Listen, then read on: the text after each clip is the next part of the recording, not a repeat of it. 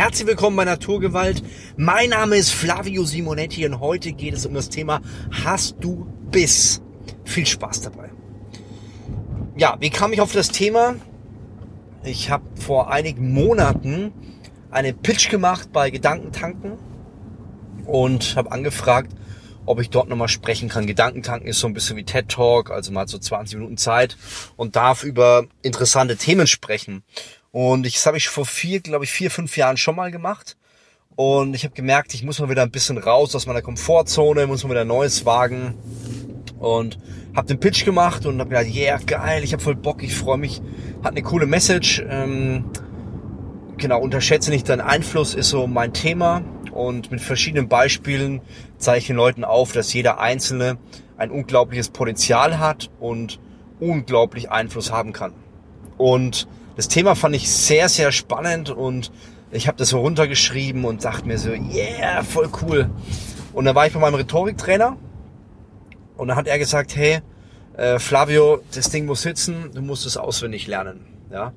Und das sind un ungefähr elf Seiten Text und ich bin, ich glaube, ich, kenne niemanden, der annähernd so schlecht ist im Auswendiglernen wie ich. Also ich habe da so ein paar Horrorsituationen aus, mein, aus meiner Kindheit und irgendwie einerseits nagt es an mir, aber andererseits habe ich auch das Gefühl, bin ich oder werde ich da auch nicht besser im Auswendiglernen. Und ja, und da hatte ich so meine Challenge mit der Geschichte und habe dann auch im Italienurlaub immer so eine, wir waren ja drei, ich glaube dreieinhalb Wochen in Italien und habe da auch jeden Tag am Strand so meinen Text gemacht und war immer so eine halbe, dreiviertel Stunde weg. Und ja, auch hier jetzt wieder in Deutschland übe ich diesen Text und jedes Mal, ähm, wenn ich wenn ich so im Kopf denke, so, okay, jetzt muss ich heute nochmal üben, denke ich mir so, ich habe so keinen Bock mehr. also ich glaube, das kennt jeder, der kontinuierlich Dinge wiederholt. Also Lektoren, die dann irgendwas runterlesen, denken sich irgendwann auch, ich kann es nicht mehr hören.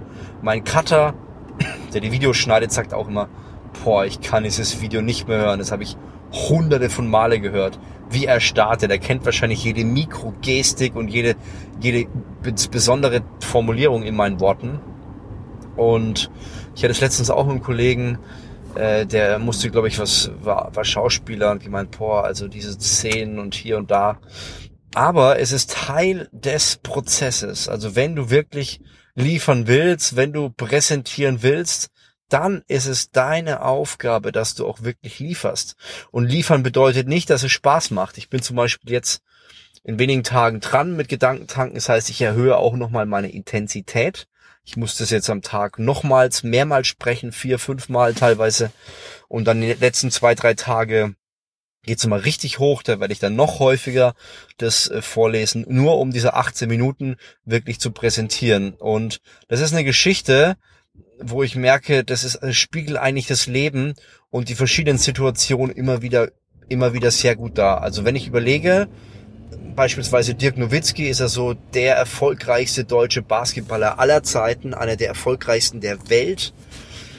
Und er hatte einen Trainer und immer wenn die mit dem Basketball fertig waren, hat er noch extra Dinger geworfen. Und das Interessante war, also dieses Hörbuch kann ich euch echt mal empfehlen. Dirk Nowitzki, ich weiß gerade nicht, wie es genau heißt, das war einer der besten Hörbücher, die ich seit Jahren gehört habe. Und was man raushört, deswegen liebe ich auch so Biografien mit äh, guten Journalisten, die diese, diese besonderen Momente rausgreifen können.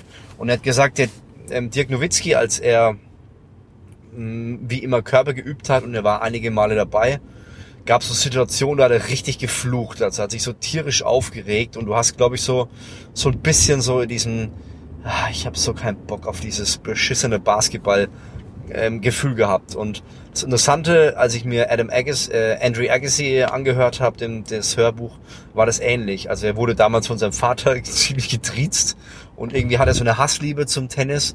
Aber sobald er mal im Modus drin ist, geht's einfach rund.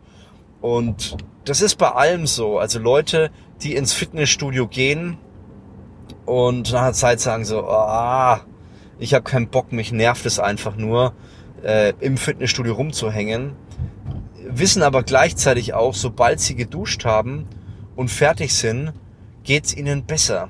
Und das ist ein wichtiger Punkt. Also nicht ähm, die Situation danach zu bewerten, wie fühle ich mich dann in dem Moment, sondern was ist das Endergebnis.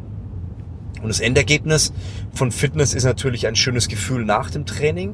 Das nächste schöne Gefühl ist, dass ich mehr Kalorien verbrenne, dass ich dadurch mehr essen kann, dass ich Muskulatur aufbaue, dass ich vielleicht attraktiver ausschaue, dass ich mich besser fühle und, und, und, und, und.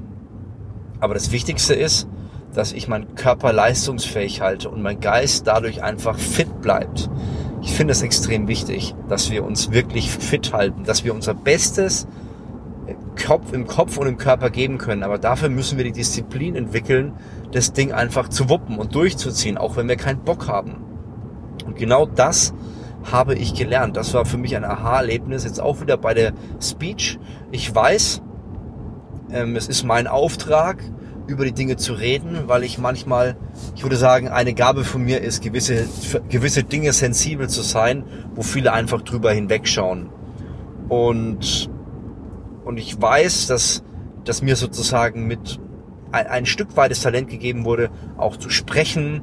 Und da habe ich noch ganz viel Luft nach oben, aber tendenziell habe ich, habe ich die Reichweite und ich habe die Message und der Rest wird sich geben.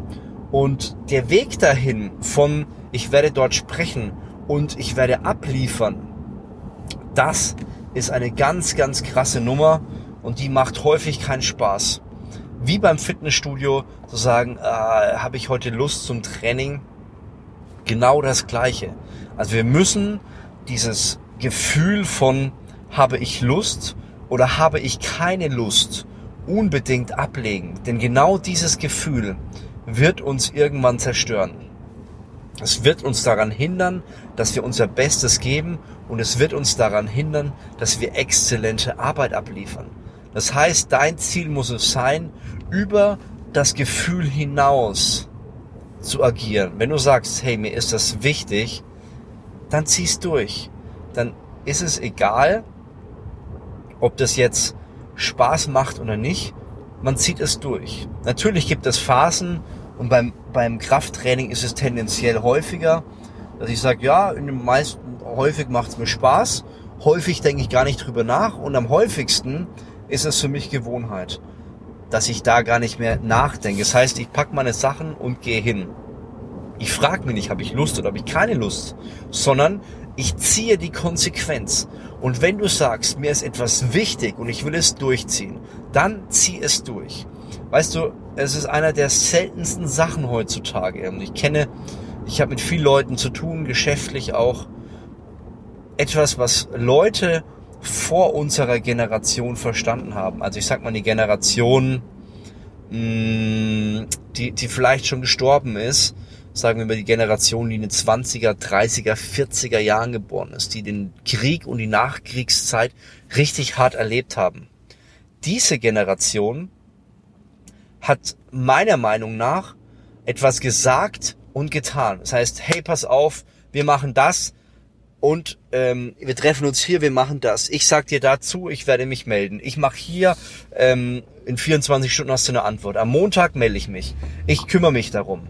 Ja, ich habe das Gefühl, dass es unserer Generation vollkommen abhanden gekommen ist. Wir haben nicht mehr diese, ähm, dieses, wie soll ich sagen, ähm, die, die meisten liefern nicht mehr wirklich ab. Und das ist, finde ich, ein, ein ganz, ganz großes Problem dass das heutzutage stattfindet, das nicht mehr abgeliefert wird. Und da müssen wir schauen, dass wir wieder dran arbeiten. Weil es oftmals keinen Spaß macht, weil es Stress bringt. Und das ist etwas, was ich sehr schade finde. Die meisten Leute sind nicht mehr bereit, den Preis zu zahlen. Sie wollen einen bequemen, schnellen Weg zum Erfolg und sind nicht mehr bereit zu leiden. Sie können sich nicht vorstellen, wie die Leute früher im Zweiten, Ersten und Zweiten Weltkrieg und in der Nachkriegszeit in Deutschland gelitten haben. Sie können sich nicht vorstellen, wie Menschen in Afrika und in Asien leiden und das Leid akzeptieren, weil sie das in Anführungszeichen Glück hatten oder die, die ähm, ich sag vielleicht eher die Berufung, hier in Deutschland was zu bewegen oder im deutschsprachigen Raum oder mit dem Wissen von Deutschland in der Welt etwas zu bewegen. Aber sie sind bequem, die meisten Menschen, und kommen nicht aus ihrem Pushen und heulen rum, wenn sie vielleicht einen Hyundai fahren müssen und der keine Klimaanlage hat, statt einen Mercedes, BMW oder Audi. Wir müssen verstehen, dass wir hier auf dieser Welt einmal leben und wir haben ein Privileg. Ich habe das im letzten Podcast schon gesagt. 92 Prozent der Menschen auf der Welt haben keinen Kühlschrank.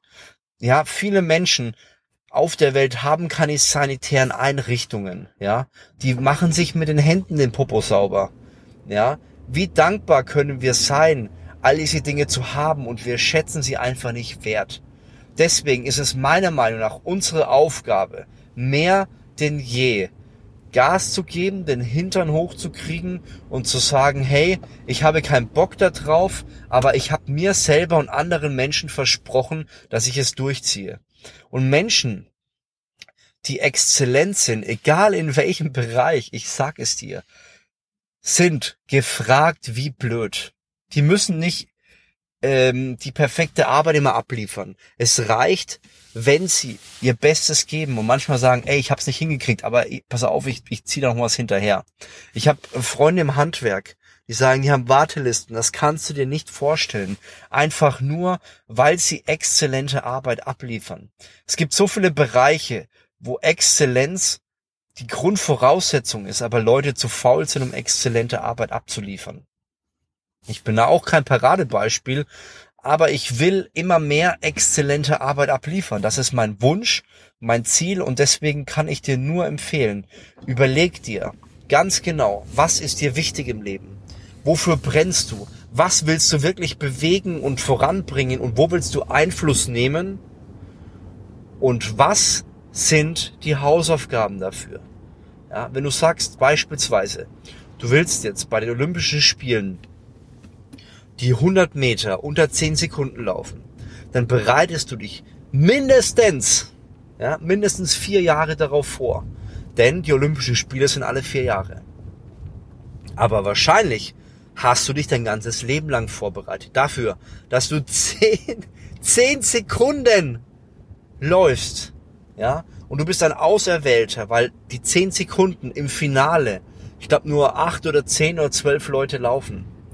Und Dafür gibst du alles und du investierst dich. Wahrscheinlich 15, 20 Jahre, übst jeden beschissenen Tag, um dort abzuliefern. Und dir geht es nicht darum, sich zu fragen, habe ich darauf Lust, sondern du brennst dafür und willst abliefern. Und das ist das Wichtige und Elementare. Was willst du bewegen und was musst du dafür tun? Ja, vielleicht in den sauren Apfel beißen, wenn du sagst, mein Traum ist es, meiner Familie ein schönes Haus zu ermöglichen. Ja, dann kannst du nicht sagen, ich mache jetzt Happy Life, fahre ein schönes Auto, gehe dreimal die Woche ins Restaurant, kaufe mir den neuesten Fernseher, das neueste Handy. Es funktioniert nicht. Das ist ganz einfache Mathematik. Das bedeutet, du musst wirklich sparen, du musst runterkommen. Und ich sag dir jetzt mal eins.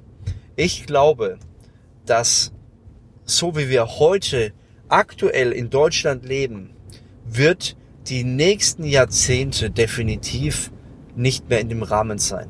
Wir haben in der Industrie, wir haben im Automobil, wir haben im Bankwesen, in der Versicherungswesen, haben wir so massive Lücken und die Konkurrenz holt uns auf und wir haben ganz, ganz viele Probleme in dem Bereich. Und ich glaube, dass Menschen, die das verstehen und rechtzeitig ihren Hintern hochkriegen, die werden die Gewinner sein. Nicht morgen und auch nicht nächstes Jahr. Aber sie werden in den nächsten Jahrzehnten einer der nachgefragtesten Menschen im deutschsprachigen Raum sein. Wenn du lieferst, wenn du zu deinem Wort stehst und wenn du die Dinge angehst, die notwendig sind.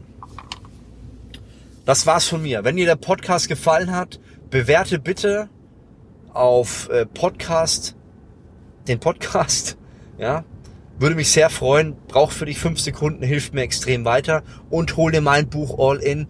Entscheide dich für dein bestes Leben. Wir hören uns. Bis zum nächsten Mal. Dein Flavio Simonetti.